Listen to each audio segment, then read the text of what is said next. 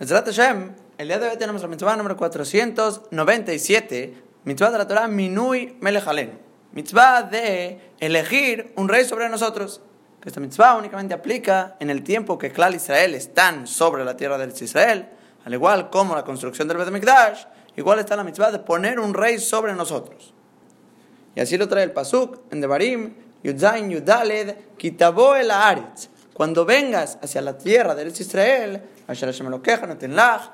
Te va a dar, etc. Siguiente pasuk dice, Somtasim Aleja.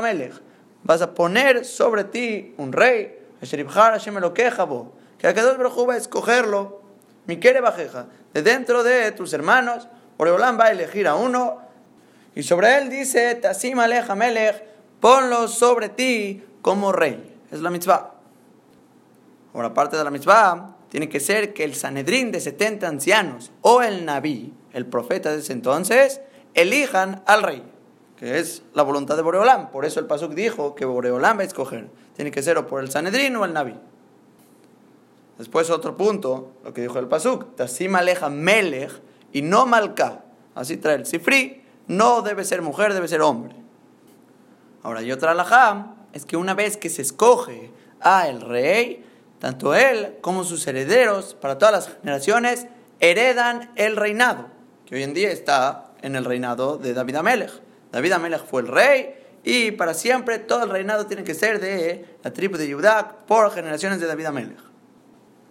Ahora, si vamos a tener entre dos hermanos, el mayor es el que tiene preferencia. Él va primero, a no ser que no tenga ir a Chamaim. Si no tiene ir a Chamaim, no los brincamos, no es apropiado tener un rey que no tenga ir a Chamay. Ahora, otro punto que trae el Jinuj es la Gamara en Sanedrín, Yuteta Mudbet. Dice la Gamara, Somta si maleja melech, hay que poner sobre ti. ¿Por qué sobre ti? Dice, Shete mató aleja, que sea su temor sobre ti, que le temas y se haga con él todo tipo de acciones de honor, de honor que lo hacen poderoso. Por ejemplo, todo lo que diga hay que obedecer. Todo lo que no sea en contra de la Torah, su honor es que se cumpla su palabra. Ahora, ¿qué pasa si no lo obedeces? Si te revelas de su palabra, es un din que se llama Mored be Malhut y es Hayab Mitá. Se reveló al reinado, pena de muerte. Y el rey puede matar al que quiera y no se llama pecado. Porque el cabo del Malhut, el honor del rey, no tiene mejila, no tiene perdón. Es un poco similar al Hilul Hashem. ¿Por qué es tan estricto? Hablamos apenas, mitzvah 494. Es muy, muy grave el Hilul Hashem. La capará no llega a no ser después de la muerte. Es un pecado que te desconecta por completo de Boreolam. Muy, muy grave. Incluso sin querer te lo cobran. Y la respuesta es esta, porque Akadosh Baruj es Melech Haolam. Y Kaboda Melech Enonimhal. El honor del rey no se perdona.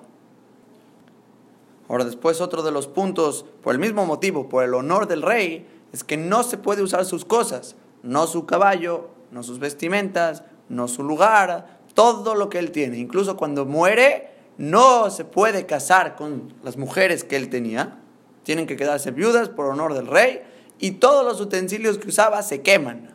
Es así escribe el Genuj, para su grandeza, su honor, y que la gente entienda la grandeza que es un rey en Israel. Ahora escribe el Jinuj con estas palabras, Bekola de Elu, todas estas cosas que mencionamos, todos estos honores al rey, Akole Tobata Ulto Aletam. Todo es para el bien del pueblo de Israel y el beneficio de Israel. ¿Por qué? Porque él sostiene que no existe que se mantenga un asentamiento de un clan Israel con paz a no ser que haya un rey. Y el Jinuj mismo nos manda de regreso a la mitzvah 71, que ahí hablamos la mitzvah, que es prohibido maldecir al presidente de Israel. Así es el Pasuk, Benasiba Mejalo Taor, el presidente en tu pueblo no maldigas. ¿Por qué hay prohibición de la Torah maldecir al presidente?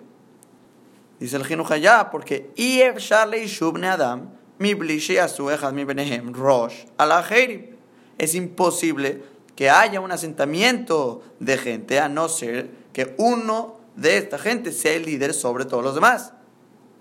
La Sod mitzvotav, hacer todas sus órdenes, cumplir sus decretos, hay que ir detrás de él. Porque al ser que siempre va a haber mahloket en toda la gente si no hay un líder, cada uno con sus pensamientos, con sus ideas, con sus nuevas shitot, todo lo que la gente dice. Por eso hay que acatarnos a un líder, a una persona que dirija a Israel y que todos vayan detrás de esas órdenes. Y ya sea que los resultados sean buenos o malos, según sus decisiones, dice el Jinuj, no importa. Hay que recibir tanto el bien como el mal mejor que la mahloket. Mejor que todos digan, cada uno con su shita, cada uno según cómo sostiene, todos peleándose. Mejor el bien o el mal de una sola persona, ir detrás de él, a que se vayan detrás de una mahloket, shegorem bitul gamur, que provoca una anulación de todos por completo. Entonces, así como con el presidente, prohibido maldecirlo, porque si empiezas a maldecirlo, vas a empezar a provocar mahloket, y no vas a acatar sus órdenes y vas a empezar a hacer revuelta en Israel, por eso está prohibido maldecirlo. Igual nuestra mitzvah, dice el Jinuj, nuestra mitzvah de poner el rey es con el mismo sentido de honrarlo, ponerlo en los ojos de Israel, alto que todos vayan detrás de él, para que no haya mahloket. Y es impresionante, este motivo que no queremos que haya discusiones y diferentes shitot y diferentes conductas en Israel, es un motivo suficiente para darle tanto poder a una persona de honor, de poder, de dinero, de todo lo que tiene, incluso la vida de la gente, para que no haya mahloket en Israel. Para que todos se acaten a una sola ley, tanto para bien, tanto para mal, y se vaya detrás de él. No hay mahloket. Mejor que vayan en un error, en una idea equivocada a que todos empiecen a pelearse, a decir sus diferentes opiniones. Eso sería básicamente la mitzvah de hoy, poner un rey de Israel, el cual todo claro Israel sea meshubad, se subyugue a sus decisiones, a sus órdenes, para que no haya mahloket.